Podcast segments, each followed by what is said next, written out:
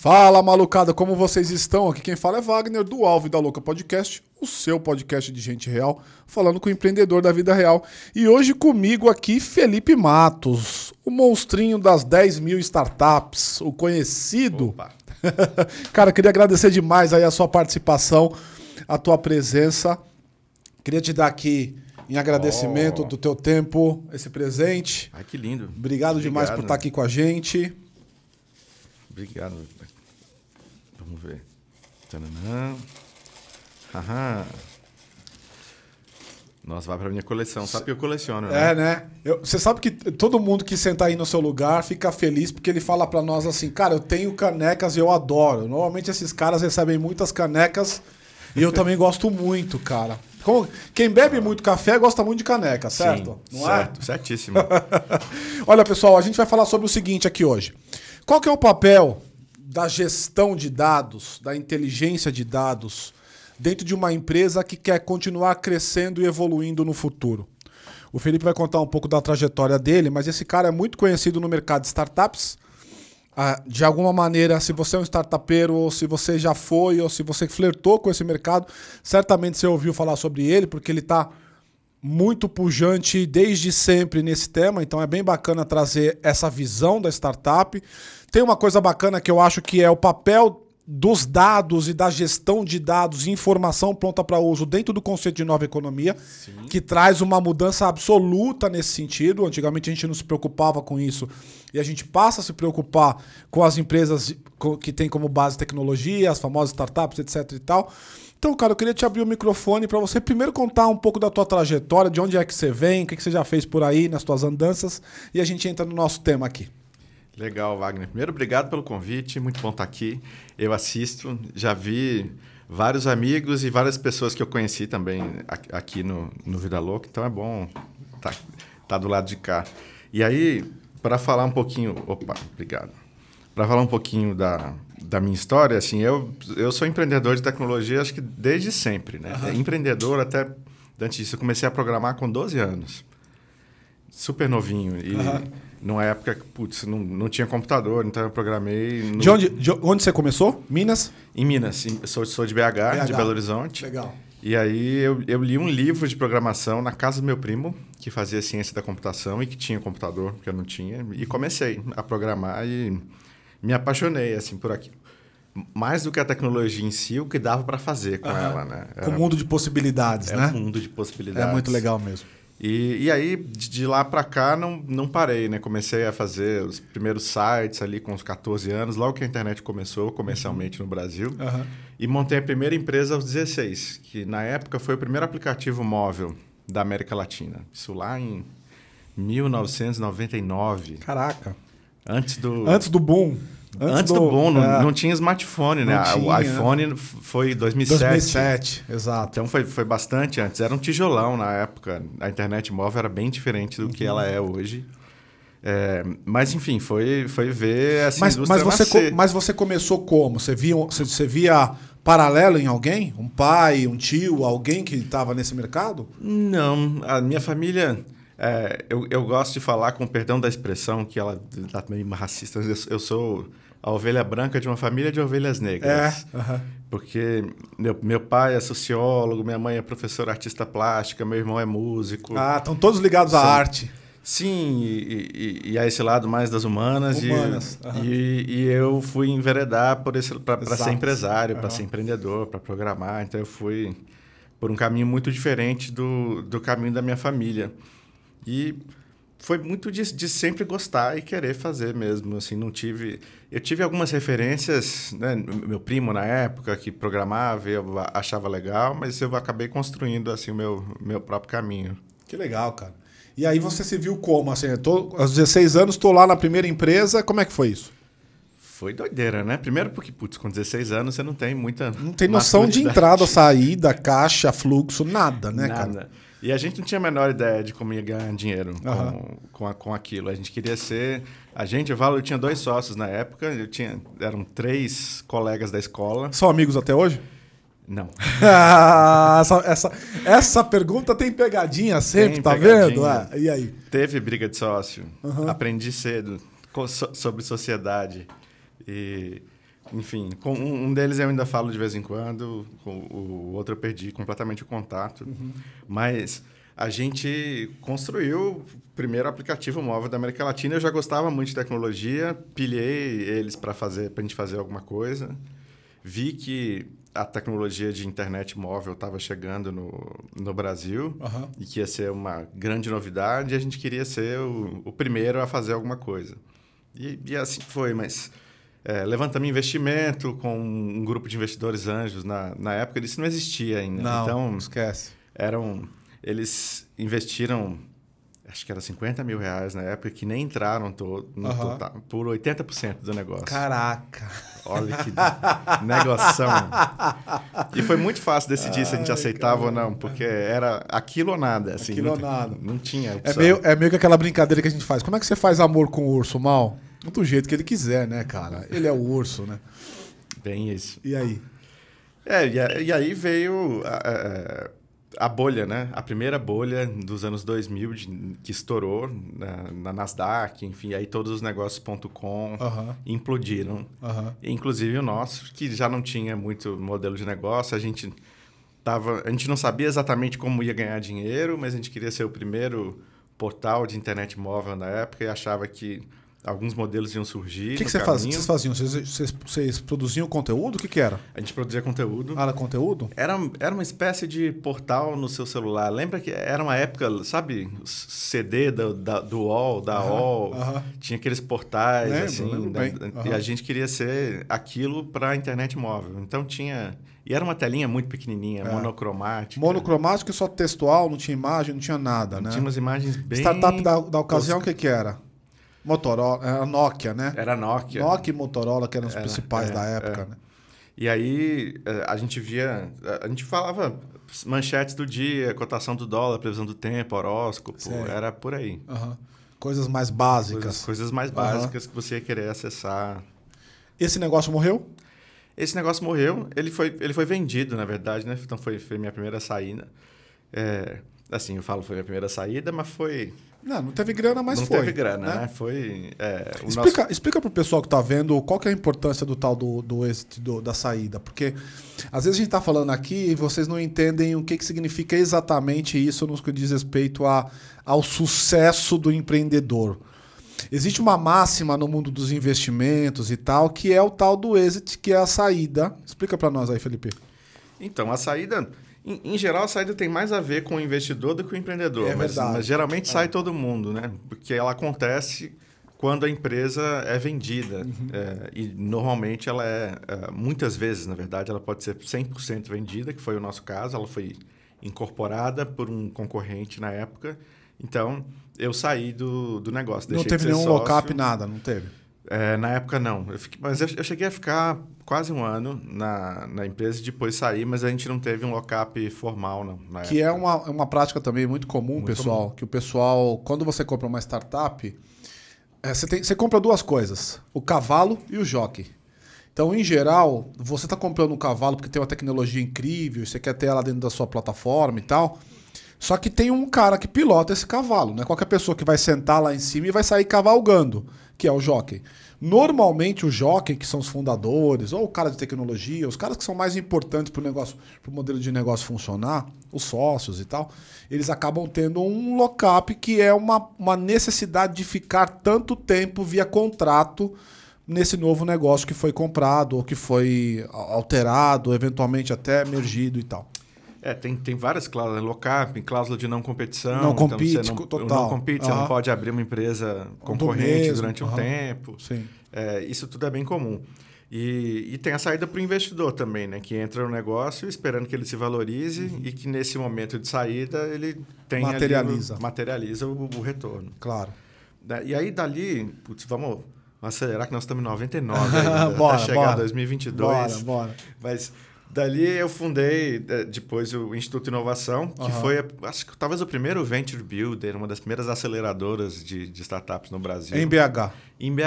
Eu Aham. fui junto com o então gerente da, da incubadora de empresas. Essa, essa primeira empresa foi para a incubadora de empresas da FMG. Uhum. Eu estudava no colégio técnico lá na época. E lá eu conheci vários outros empreendedores, que foi maravilhoso, né? Porque era uma época que empreender era coisa de maluco. Ainda é, mas Aham. naquela época era ainda mais, Era né? muito, né? E, e quando você conhece outros malucos como você, Aham. a- ajuda bastante Muito, né, a- essa troca. E a gente acabou, depois que eu vendi a empresa, nós, a gente montou o Instituto Inovação para acelerar negócios daqueles empreendedores que tinham um perfil super acadêmico, eram pesquisadores da universidade, negócios bem densos em tecnologia. Uhum. E, e a gente acelerou esses negócios, isso lá em 2002. A tua experiência, aqui uma curiosidade, cara.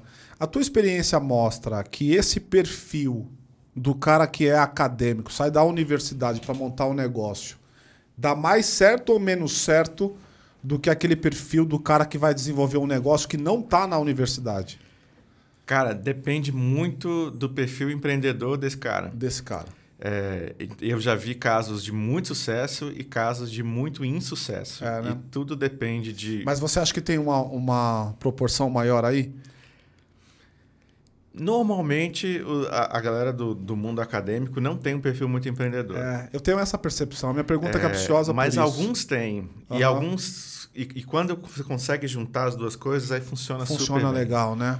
É, e às vezes, assim, já tive algumas experiências ruins que tinham muito a ver com o ego também. Sabe aquela coisa do. É porque o cara tá nesse lugar, né, meu? PH deuses. Exato, pega deuses. Então, E aí a pessoa. se for uma startup no ramo de saúde, então é pior ainda. É, justamente. Não é, o- esse ramo? É, então. Porque E o ramo de aí- saúde é, é complicado. O ramo da saúde é um monte de Deus que anda e que usa calça e que faz cocô, que vai no banheiro. Que Deus. Você não sabe se Deus faz isso ou não, mas nesse mercado tá lotado deles. É, E né? aí era um empreendedor que, assim, como eu vou dizer, fal- faltou calçar a sandalinha da humildade, É, né? porque ele entendia muito da parte técnica, mas não entendia nada do negócio e Aham. queria mandar na empresa do jeito É, dele, né? E, e aí foi difícil. Ah, Isso foi ah, uma empresa que a gente investiu, né? Porque de aceleradora a gente virou gestora de investimento, que legal. né? Viramos... Você tava com quantos anos aí, cara, nessa época? Ah, eu já tinha. Quando o Instituto Inovação começou, eu tinha 18. É, o fundo de investimento começou em 2007, aí eu já já estava com 20 e poucos. Caraca, você começou mesmo. Você pegou essa onda do começo, né, cara? Foi. Posso Isso é muito falar que legal, né?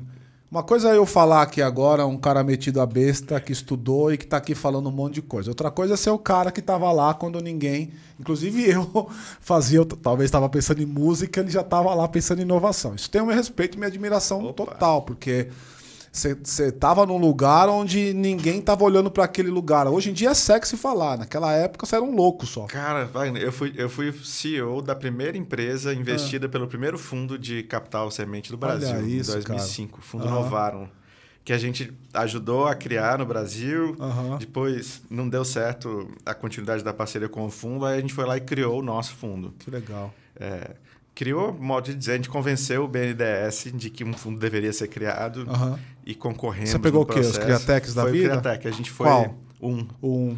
Nós fomos os... A Incid colocou dinheiro em vocês, então? Eu fu- fundei a Incid, Ah, eu sou é? um dos cofundadores da Incid. É mesmo? Então, o, o Criatec 1 nasceu, antes da Incid, na verdade. É, era, uma, era, era gerido pelo Instituto Inovação, em Aham. parceria com, a- com uma gestora na época. Uhum.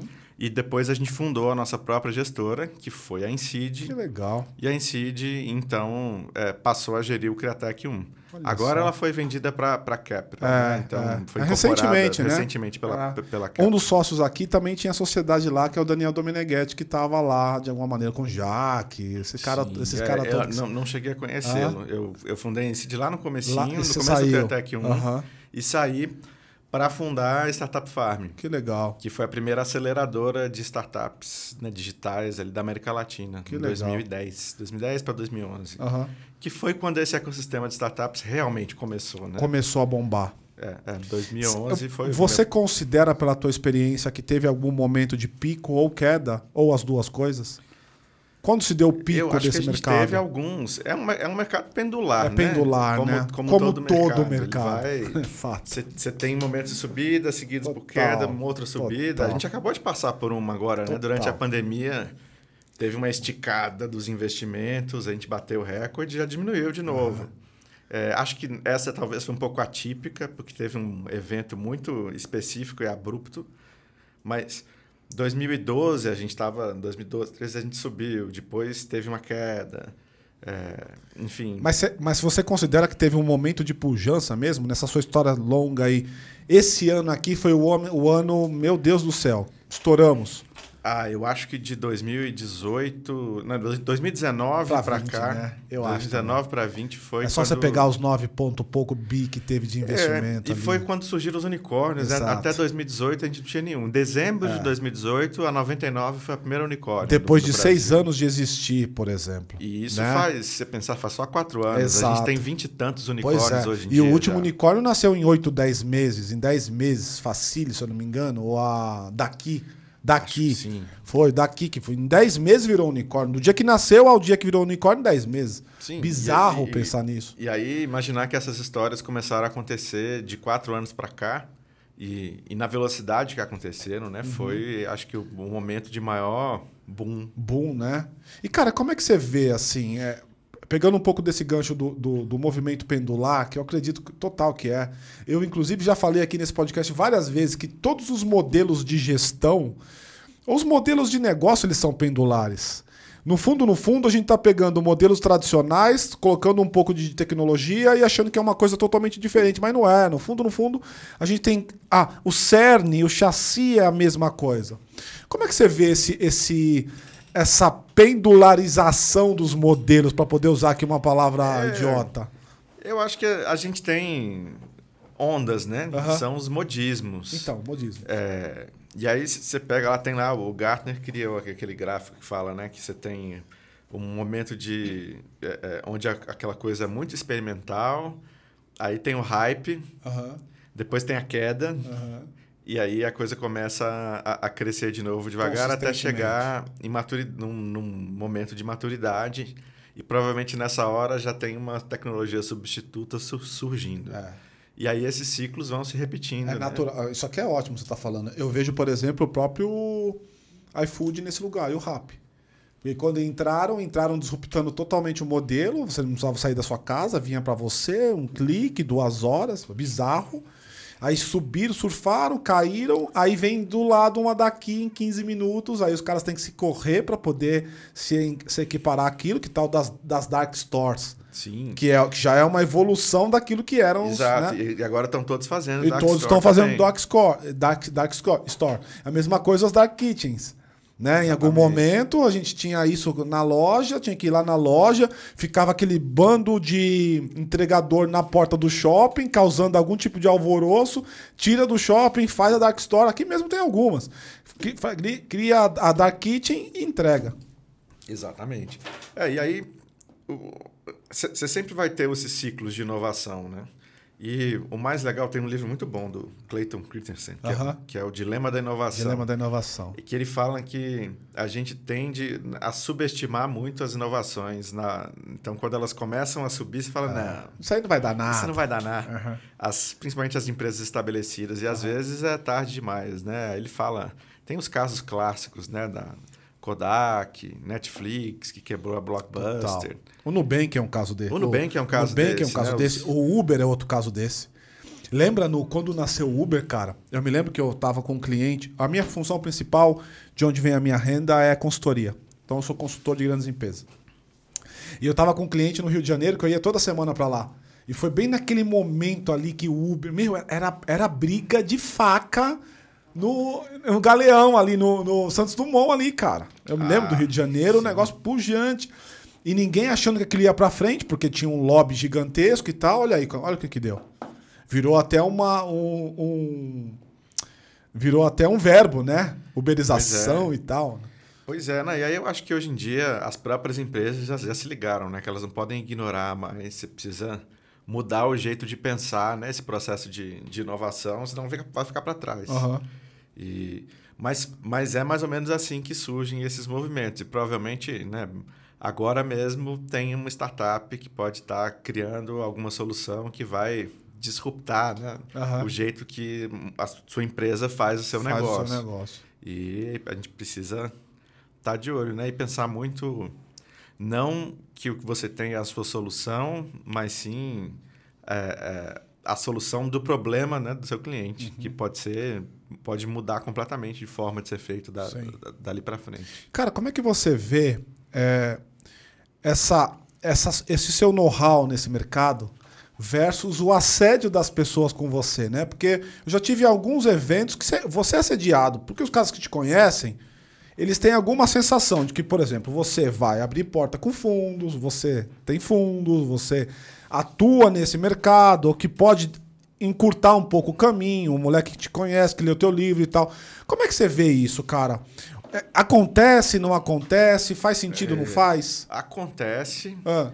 É, e mais engraçado, é, é, quando, quando o contato é bom, é bem feito, ele é tão diferente dos outros que ele se sobressai. Uhum. E aí você sabe, putz, esse vale a pena investir. investir. Né?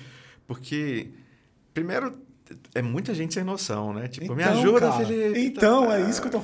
Ou então, umas coisas tipo. Rede social só deve bombar. Chega no, no, no, no, e-mail, tipo assim, tem um negócio milionário, nananá, que vai, vai ser a próxima disrupção. Tararara, Assine o NDA. E aí, né, eu tenho respostas educadas, padrão.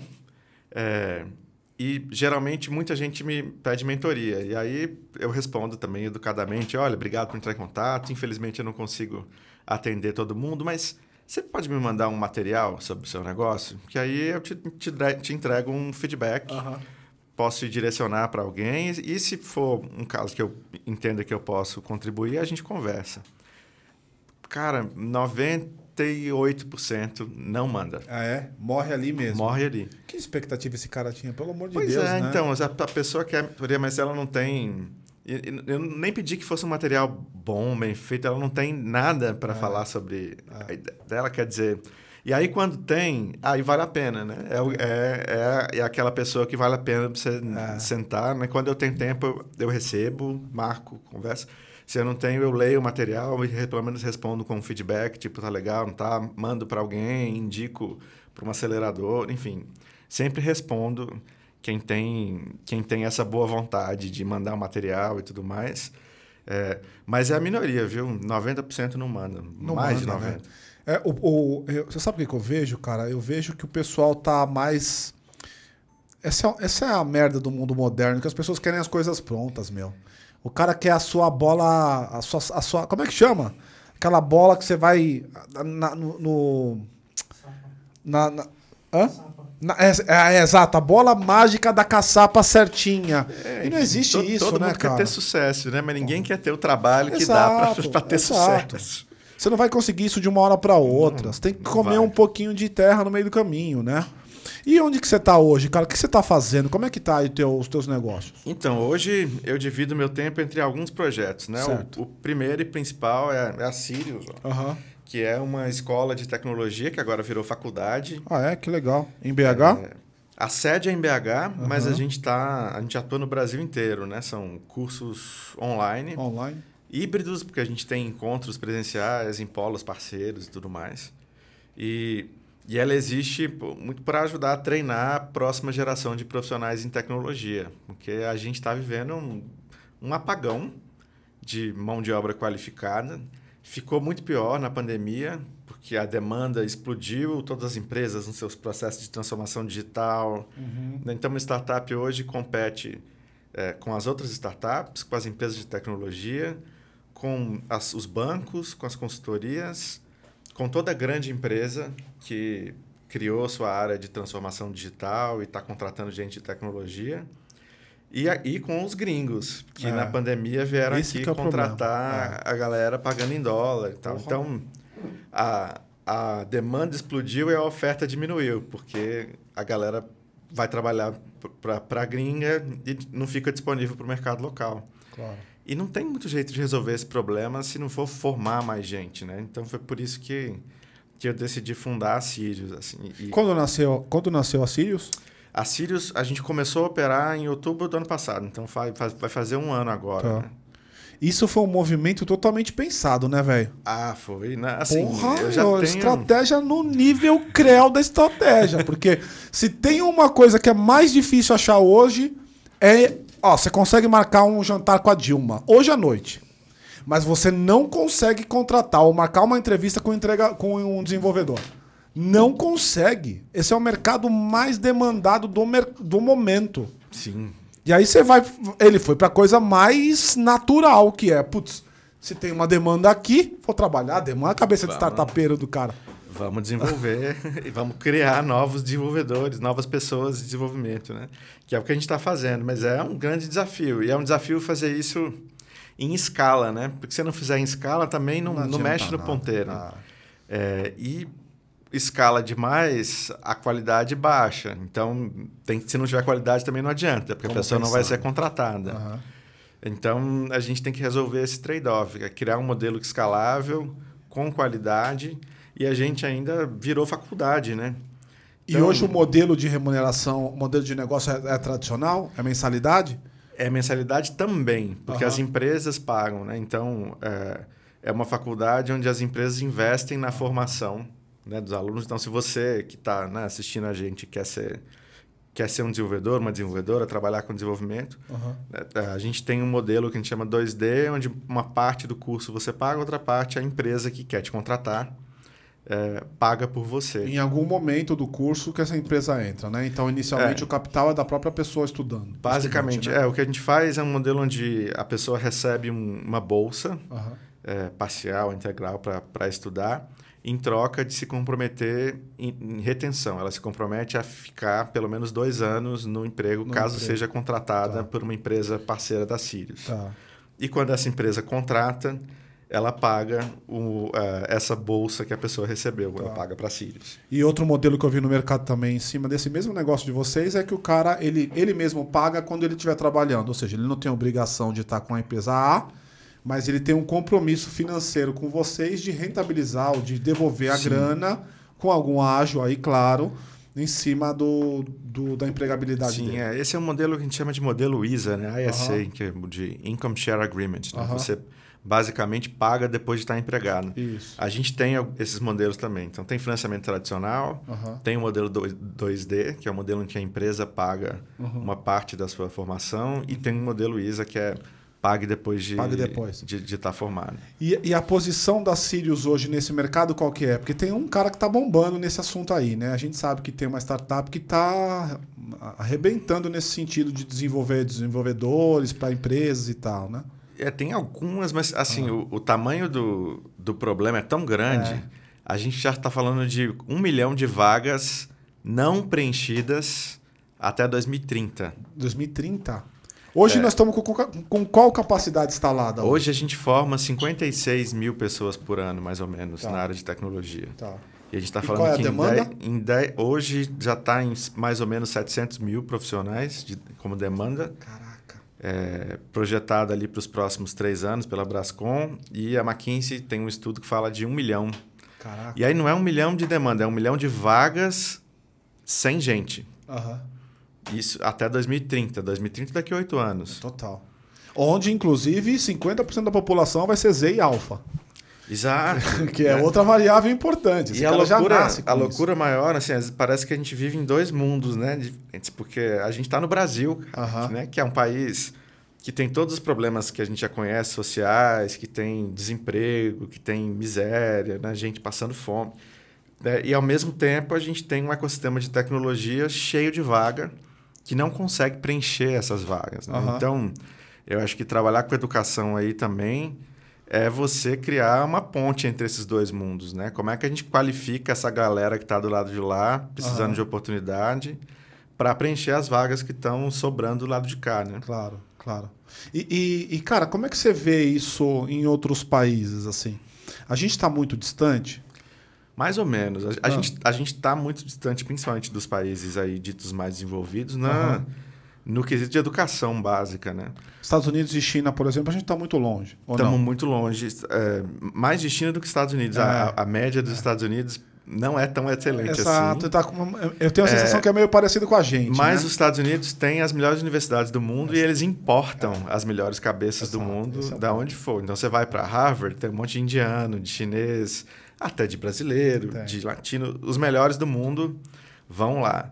Então, mesmo tendo um sistema de educação que não é não não está entre os top 10 do mundo, não é uma Noruega, não é uma Coreia, eles conseguem atrair os melhores talentos para lá. A gente não faz isso e a gente forma muito mal, né? Então, a qualidade básica de formação do brasileiro, você vai olhar no PISA, é muito ruim. é, muito pouca gente conclui o ensino médio. Uhum. De quem conclui o ensino médio, muita, muito pouca gente vai para o ensino superior. E você vai ver a qualidade de quem se formou. É, das pessoas, pessoas que não conseguem interpretar um texto, a, a, interpretar um gráfico, na sua, na sua maioria. Uhum. E aí é um problema, porque a gente tem é, um sistema de ensino superior hoje que tem mais vaga do que gente é, né? para estudar. E isso tem a ver com essa falta de preparação, né? mais todos os problemas sociais, econômicos. Meio basal, né? Preparação fundante, né? Exato. Uhum. E, é, e, é, a pirâmide de Maslow, né? A pessoa precisa Total. comer, sobreviver e não sobra tempo para estudar. A pessoa também não teve uma boa base, então não entende que, que ela vai conseguir, o que é para ela, não tem tempo. Então a gente tem muitos problemas que precisam ser resolvidos na base do né? país. Né? Para conseguir fazer essa ponte. Mesmo assim, é, tem muita gente que pode se beneficiar de entrar no mundo da tecnologia e que talvez não tenha a consciência né, do, de, quão, de quão esse mundo está cheio de oportunidade. Né? Então, na Sirius, por exemplo, a gente reduziu o, o, o, tempo dos cursos, eles são mais rápidos. Eu gosto de falar que a gente é um. A gente está criando uma neo-universidade. Uhum. Que mais ou menos o que o, os bancos fizeram com o banco digital e criaram uhum. os neobanks. Uhum. Eu sou o Nubank da faculdade. Sim. Né, Eu ia te perguntar justamente isso. Eu, eu ia te perguntar se tem alguém da velha economia mais focado em você, junto com você nesse negócio. Tem alguma universidade tradicional com você, como investidora, como sócia ou não? Hoje não. A gente não. já falou com várias, algumas se interessaram até, mas putz, a gente recebeu propostas que não faziam muito sentido. É. E fomos, fomos na, na carreira solo.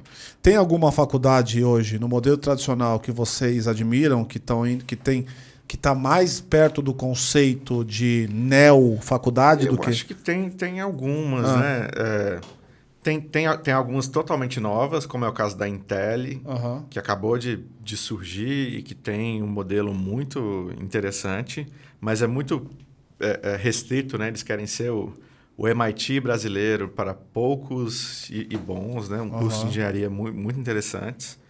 É, você tem escolas como a FIAP que fazem coisas diferentes e tá. Agora foram comprados pela Lura, né? Sim. Acho que vai ter. E o Anima? Como é que tá o Anima?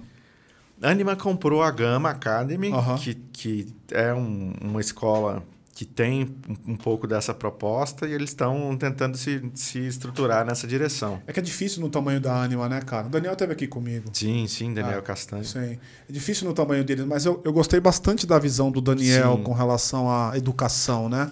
Que aí eu queria trazer esse conceito para a mesa, né? Eu estou entendendo que o meu filho de seis anos, ele não vai querer fazer um curso tradicional como eu e você fizemos, cara. Não, e nem deve. Exato. Então, pô, vai fazer, vai fazer MBA, mestrado fora. Tipo, pai, ele não quer fazer isso. Ele vai querer fazer um negócio, estudar no tempo dele, no formato dele. Que aí entra o tal do lifelong learning. Total. Como é que você vê essas novas práticas versus as práticas antigas numa linha de formação do profissional contemporâneo, então, moderno? Eu acho que a gente está vivendo uma transição. Né? Uhum. Se a uhum. gente pensar modelo de educação, ele está muito, muito ultrapassado. Né? Ele foi criado lá na primeira revolução industrial. Concordo.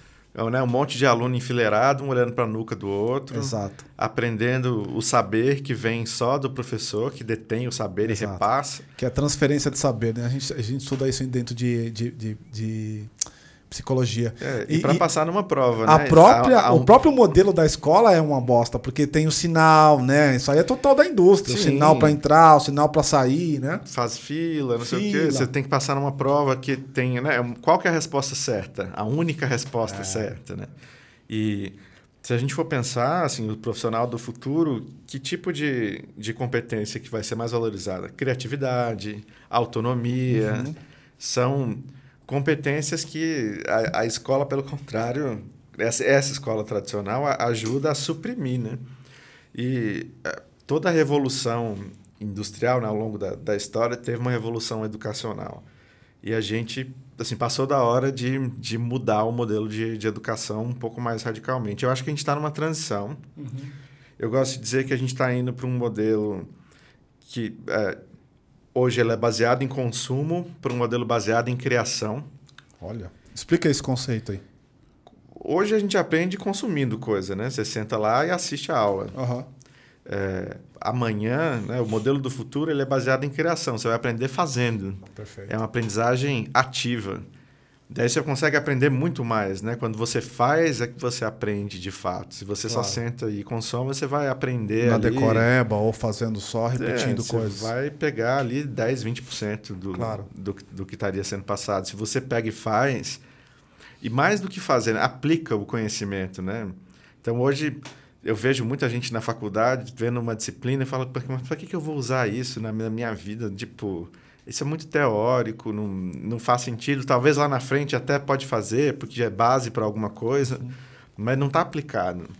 Então, a- a- essa aplicação, né, na Sirius, por exemplo, a gente não tem uma grade de disciplinas. A gente tem um conjunto de desafios. Que legal. Então, você chega e tem um desafio real. Geralmente é um desafio de uma empresa que colocou um desafio de verdade, né? Lá os cursos de ciência de dados, que é um Aham. assunto para a gente falar até.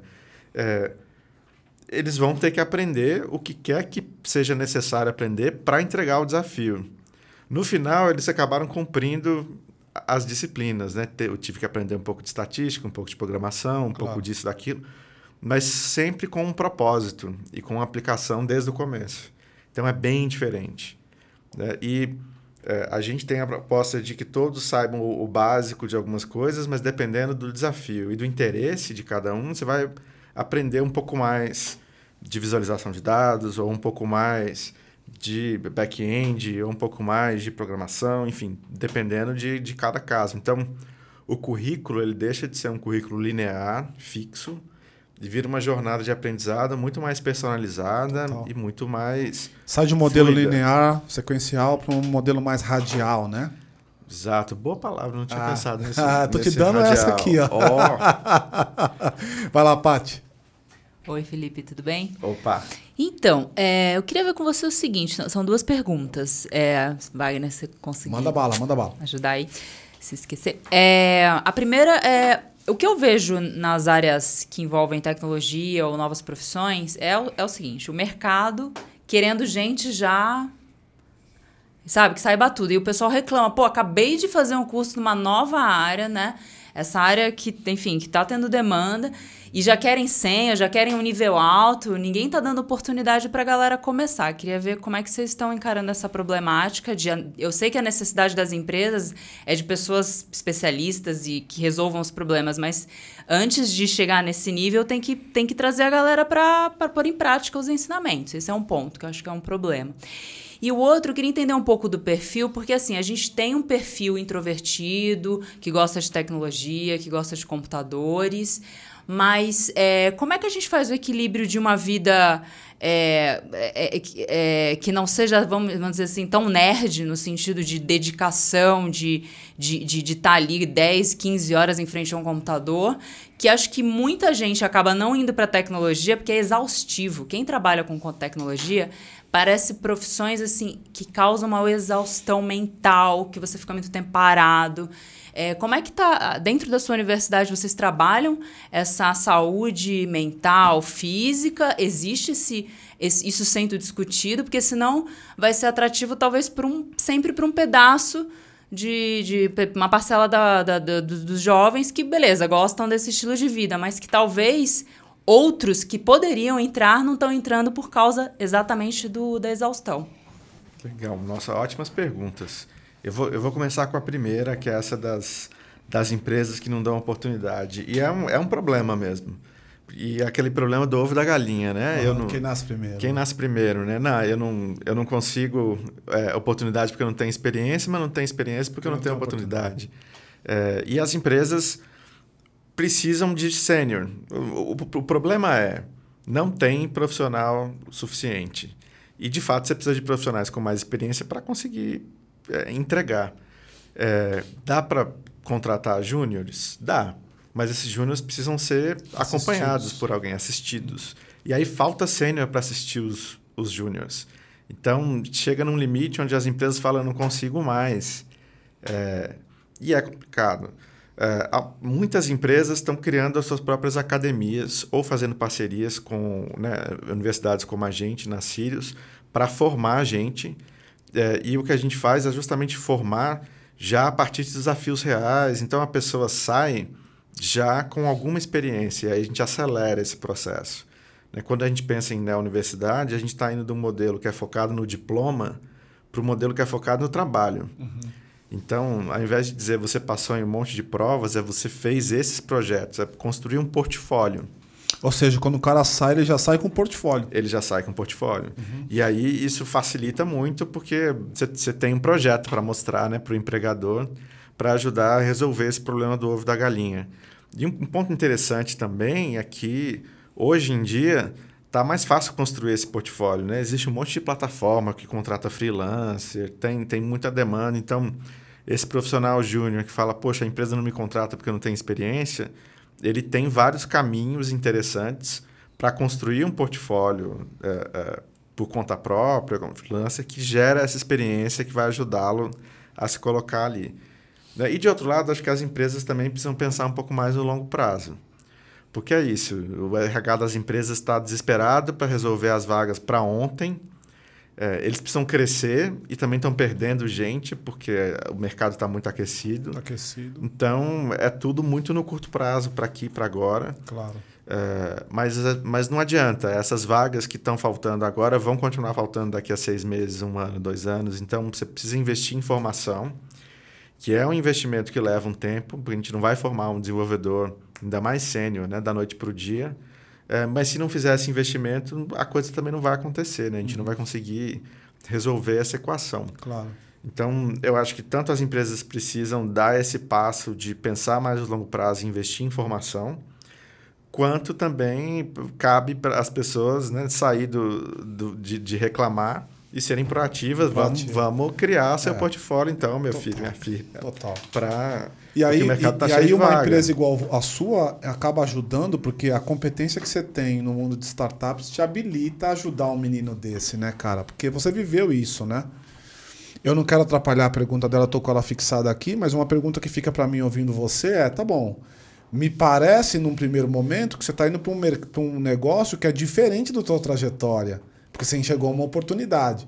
Aí a pergunta é, em que momento você linka todo o teu background, o teu, teu track record que você faz aí de startups de anos e anos, com um negócio novo de educação, entende? Cara, tem, eu vou te responder de duas formas.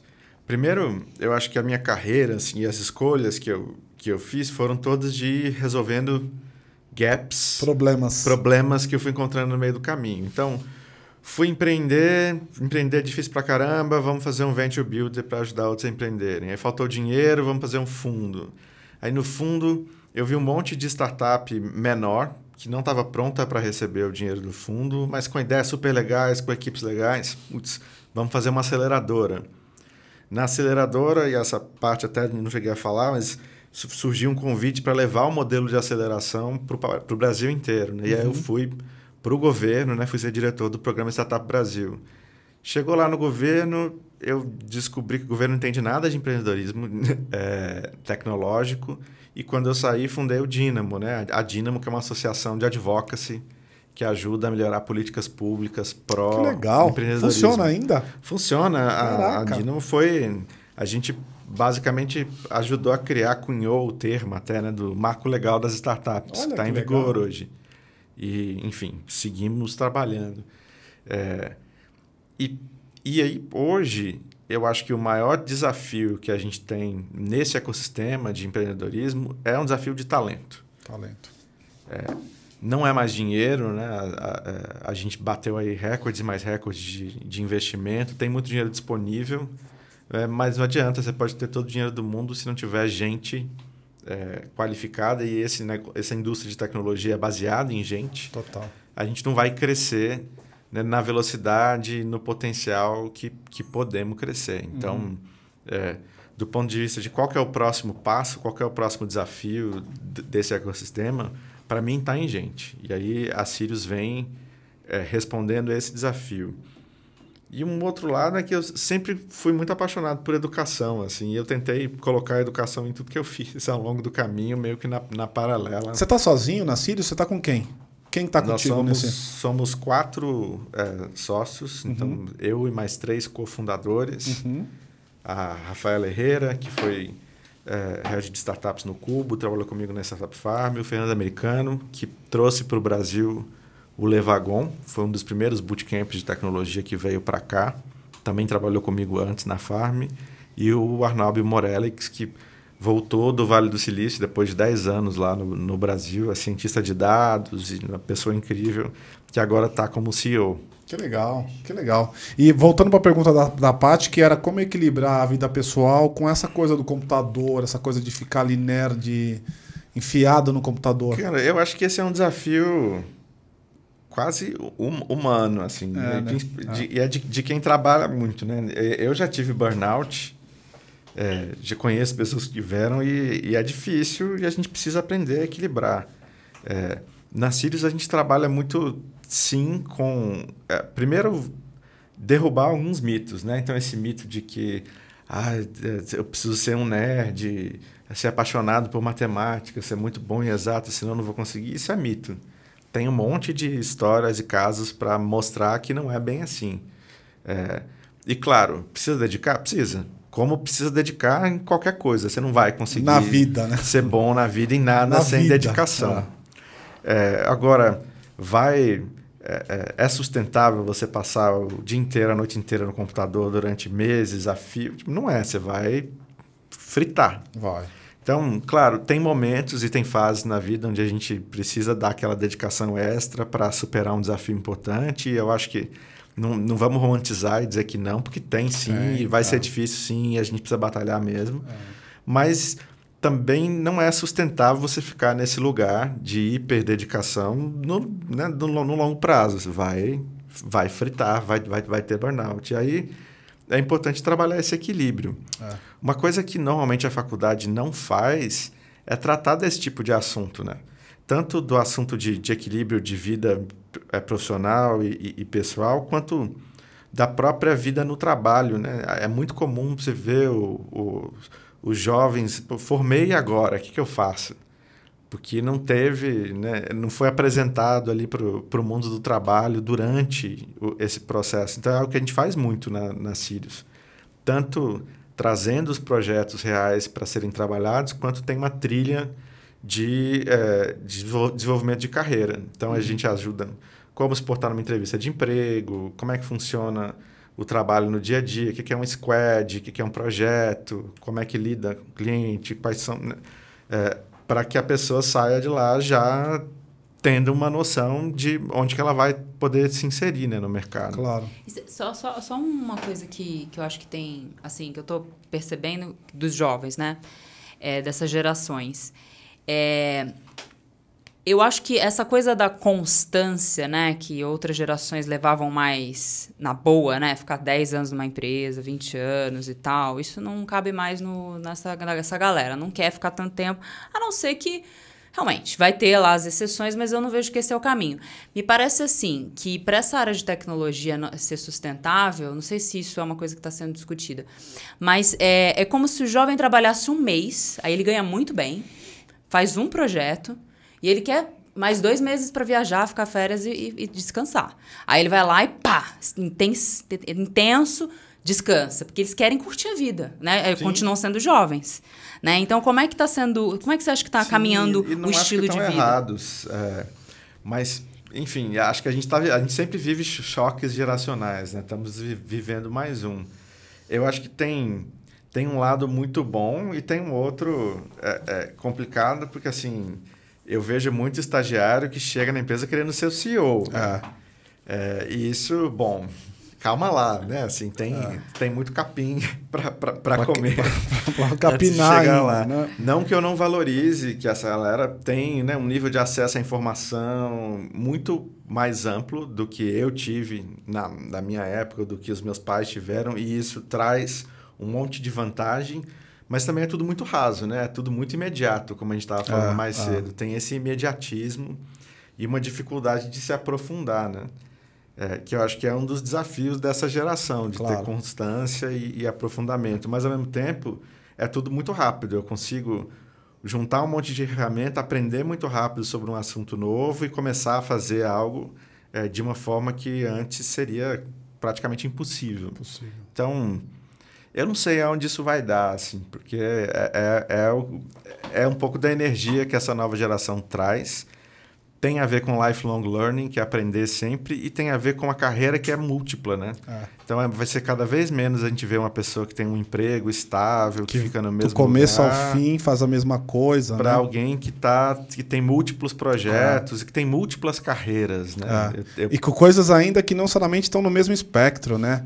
O cara é engenheiro, mas o cara também fala de, sei lá, qualquer outra coisa humana na, na mesma proporção, na mesma Exatamente. E é, é, por isso que eu gosto tanto dessa história dos dados, sabia? A ciência de dados, porque... Vamos entrar nisso. Porque a, a gente escolheu, né, na, na Sirius também, começar uh, a escola por, por ciência de dados. E, e muito porque a gente está indo para um mundo que produz dados numa velocidade avassaladora, né? Absurdo. né? Tem... E aí se fala... Em, em um ano, nos últimos dois anos, a gente produziu mais dados do que a humanidade inteira produziu em séculos desde a sua existência. E isso deve se acelerar muito mais com sensores, internet das coisas.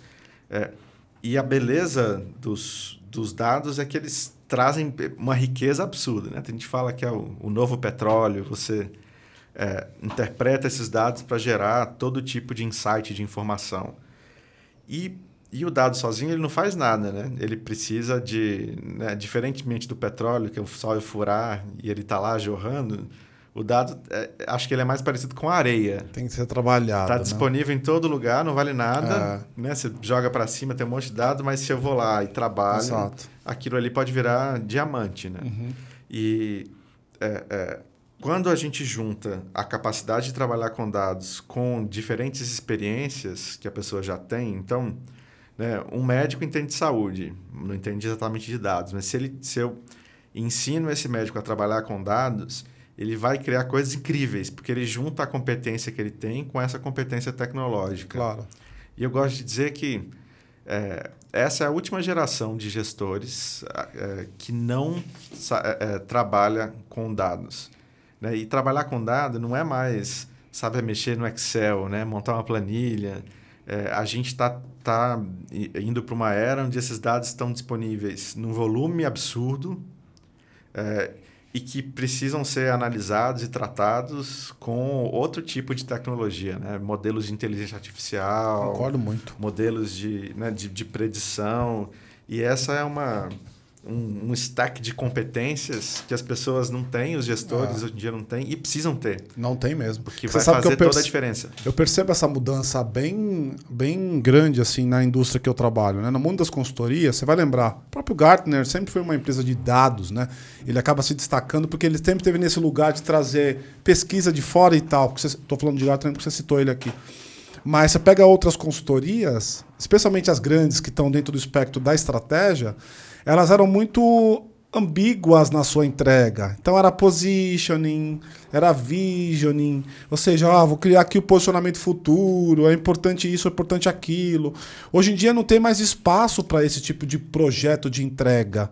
Ou você ajuda o cara a ganhar dinheiro e a reter cliente, ou ou as duas coisas, ou então você não tem projeto. No meu mundo de consultoria é mais ou menos assim que tem funcionado. É que a gente não tem mais espaço para achismo. Né? Exato. Né? Então você pega marketing, por exemplo, na, na área publicitária mesmo. Uhum. Né? Uns anos atrás era uma coisa é, com muita criatividade, que alguém pensava coisa e jogava lá, botava uma campanha na TV, que era o que tinha, e aquilo funcionava, e você não tinha como medir também uhum. o resultado. Hoje tudo mudou, né? É. Não estou dizendo que não tem espaço para criatividade, pelo contrário, ainda é preciso. Claro. Mas eu consigo medir cada etapa de uma campanha, quantas pessoas viram, quem viu, quanto tempo engajou, levou, não, engajou, tempo, não sei o quê. Da onde, estão comprando, está conver tá convertendo. Então, tá... hoje, se, se você é um publicitário e não está orientado a dados, você está no mundo do achismo, Ferrou, amigo. É, essa é uma coisa bacana que você está trazendo, porque publicidade está em qual espectro de, de áreas de estudo? Mais humano, né? Eu acho Comportamento. Que é, é humanas gerenciais. É, talvez. então. E aí você está tá trazendo um componente totalmente é, é, pragmático, matemático, né? De exatas para esse cara. Porque Exato. as, o- as decisões que ele toma não é mais em cima daquele percepção que você tinha antes. Feeling, se vai encantar ou não, se tinha ali a obra, se aquilo era visualmente encantador, né, cara? Acho que a- as redes sociais e, e a- e o mundo digital trouxe bastante essa característica para dentro, né?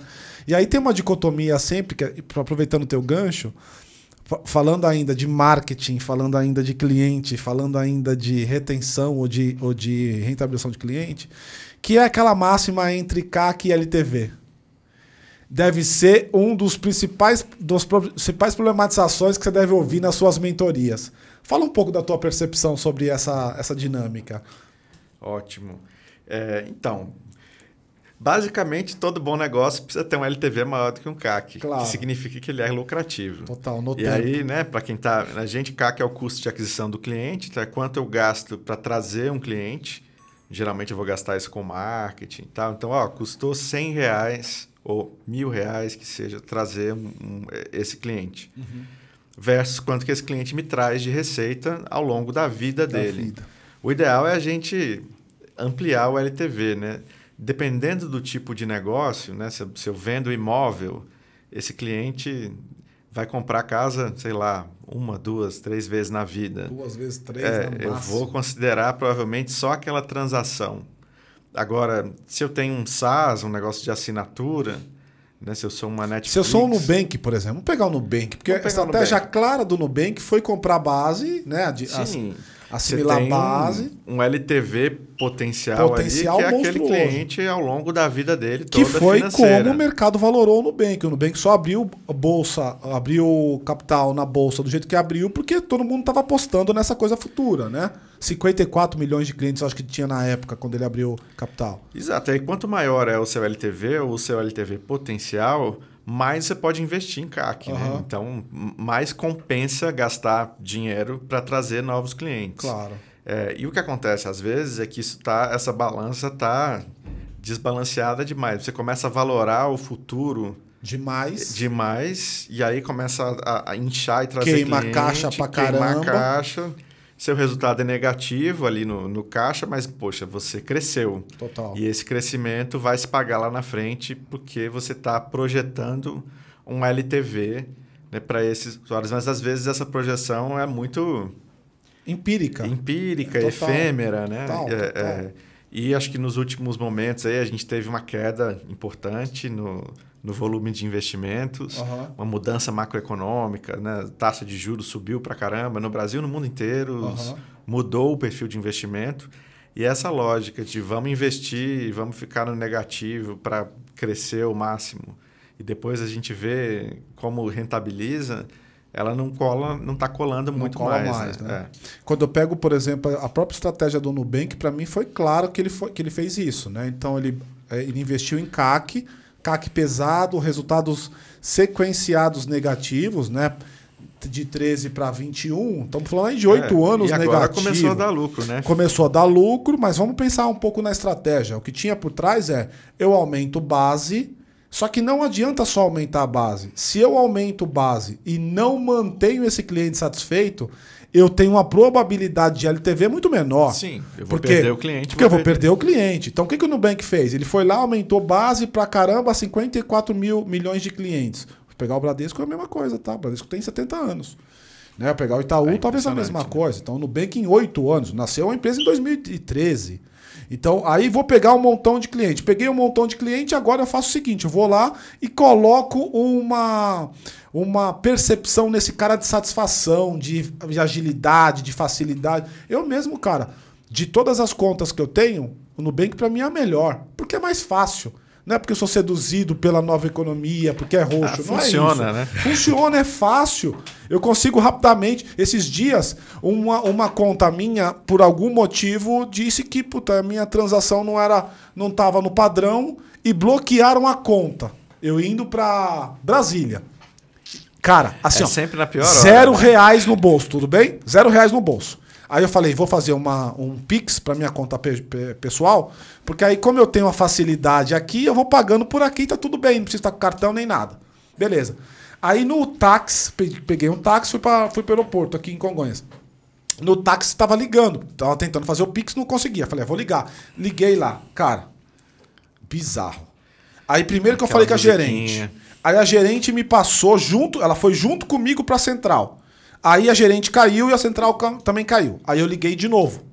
Aí quando eu tava nessa, nessa ligação, caiu de novo. Eu liguei uma terceira vez, tava perto de Congonha já. Eu moro no Morumbi, Congonha está pertinho. Aí, tava perto de Congonha já. Aí quando a menina me atendeu, ela falou assim: então, senhor, o senhor vai ter que ir na agência.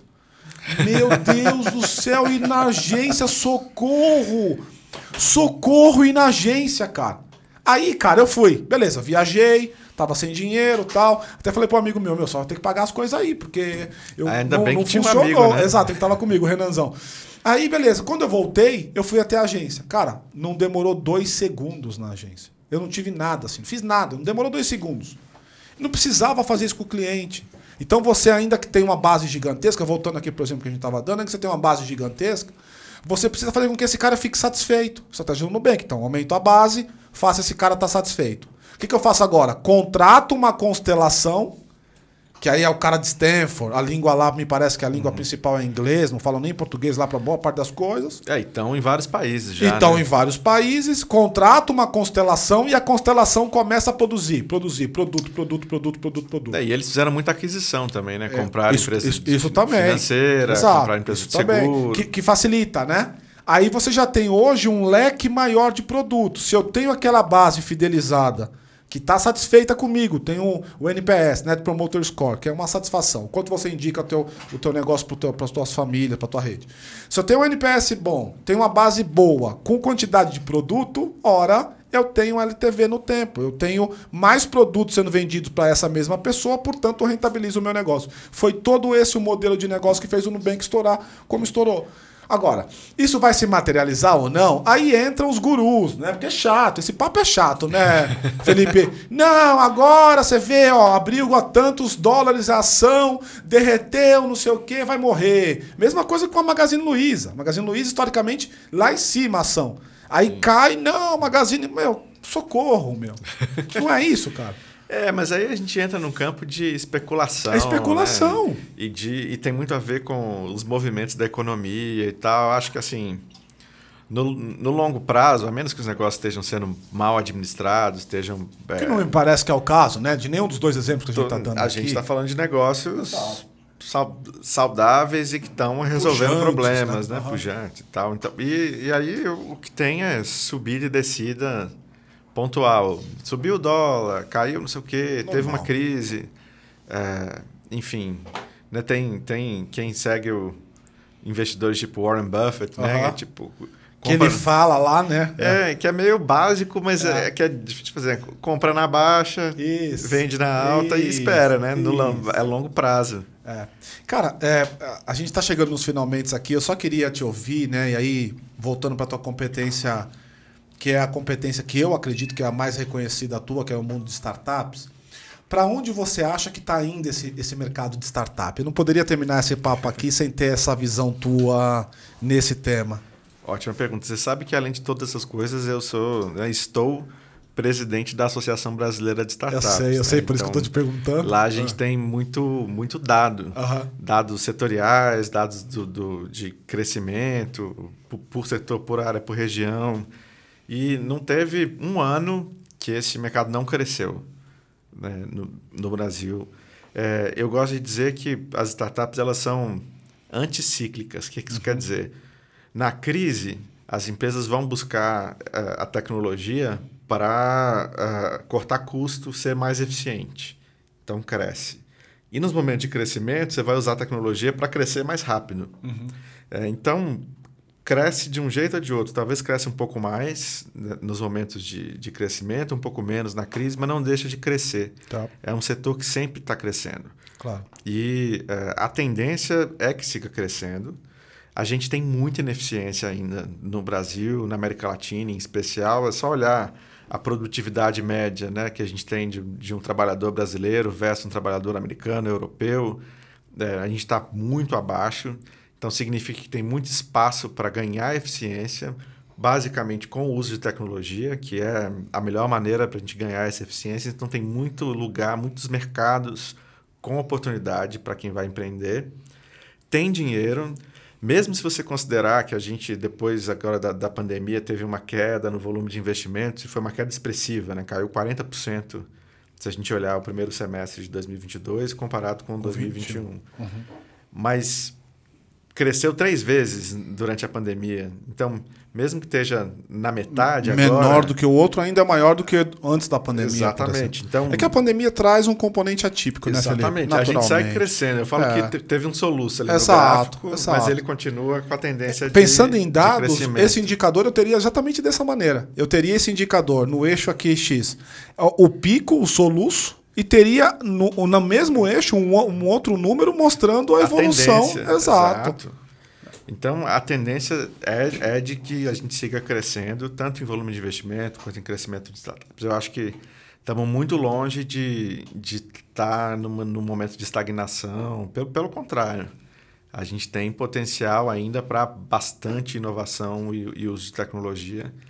É, acho que as novas tecnologias de inteligência artificial, as conectividades né, de, de 5G, tudo que está vindo aí, é, vai criar ainda muito, muito mais inovação, várias oportunidades de fazer, de ganhar eficiência, né? de fazer mais com menos, uhum. de ter mais resultado.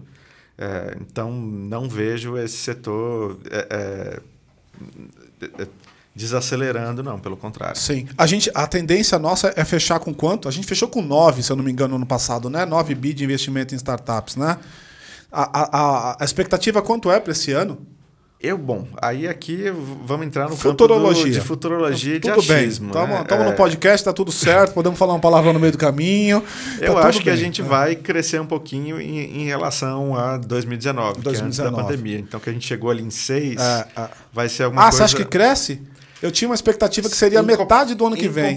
Do ano passado, desculpa. Não crescer em relação ao ano passado, mas crescer em relação a 2019. Entendi. Que era, então, foi 6, 2019 foi 6, 6 e pouco. Eu acho que a gente deve fechar com 6, 6 e pouco, 7. Igual ou um pouquinho melhor. Perfeito. Que é um pouco o gráfico. É o que teria crescido se a gente não tivesse. Se não tivesse pandemia. A pandemia no meio. Que Meu, muito legal acelerou. essa visão. Acho que assim, a forma com que você trouxe esse suspiro, para poder te parafrasear aqui da pandemia foi legal e essa visão eu não li em nenhum lugar. E hora que eu gosto de ler esse, esse, tema. Então, eu acho que traz um componente diferente que é meio óbvio, mas ninguém para para pensar nele. As pessoas olham para o objeto, não olham para o objeto em curso. Olha para a foto, não olha para o filme, né? ainda que seja um filme Exatamente. do passado. Felipe, eu queria agradecer demais a sua participação, cara. Obrigado muito. Eu sou um cara que te conheço há bastante tempo, nunca tive a oportunidade de falar com você. É um prazer aqui, cara. Igualmente. É, é muita admiração e muito respeito pela tua trajetória e o que você fez por esse mercado das startups. Cara, muito legal, muito legal mesmo. Eu queria finalizar te fazendo a pergunta que eu faço, pergunta derradeira que eu faço para todo mundo aqui. Por que o Felipe é um vida louca? Haha! acho que de perto ninguém é normal, né? É... Putz, por que, que eu sou o Vida Louca? Pior que a gente já assisti e não me preparei para a pergunta. Né? Mas, cara, eu, eu acho que eu sou bem é, sugêneres, cada um de nós. Eu, eu é, acho que por, por, não aceitar muito a, as variáveis dadas, né? Eu sempre, sempre fui de, de correr muito atrás e de né, construir as coisas que eu queria que existissem. Então, o que não tem, ou quando tem um problema, né? Então tá bom, como é que a gente resolve, como é que a gente faz?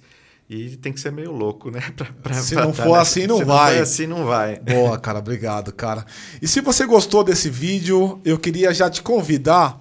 Vamos lá, eu não estou te pedindo um investimento Series A, 150 milhões de dólares, nem nada. Estou pedindo para você deixar um like, curtir, se inscrever no canal.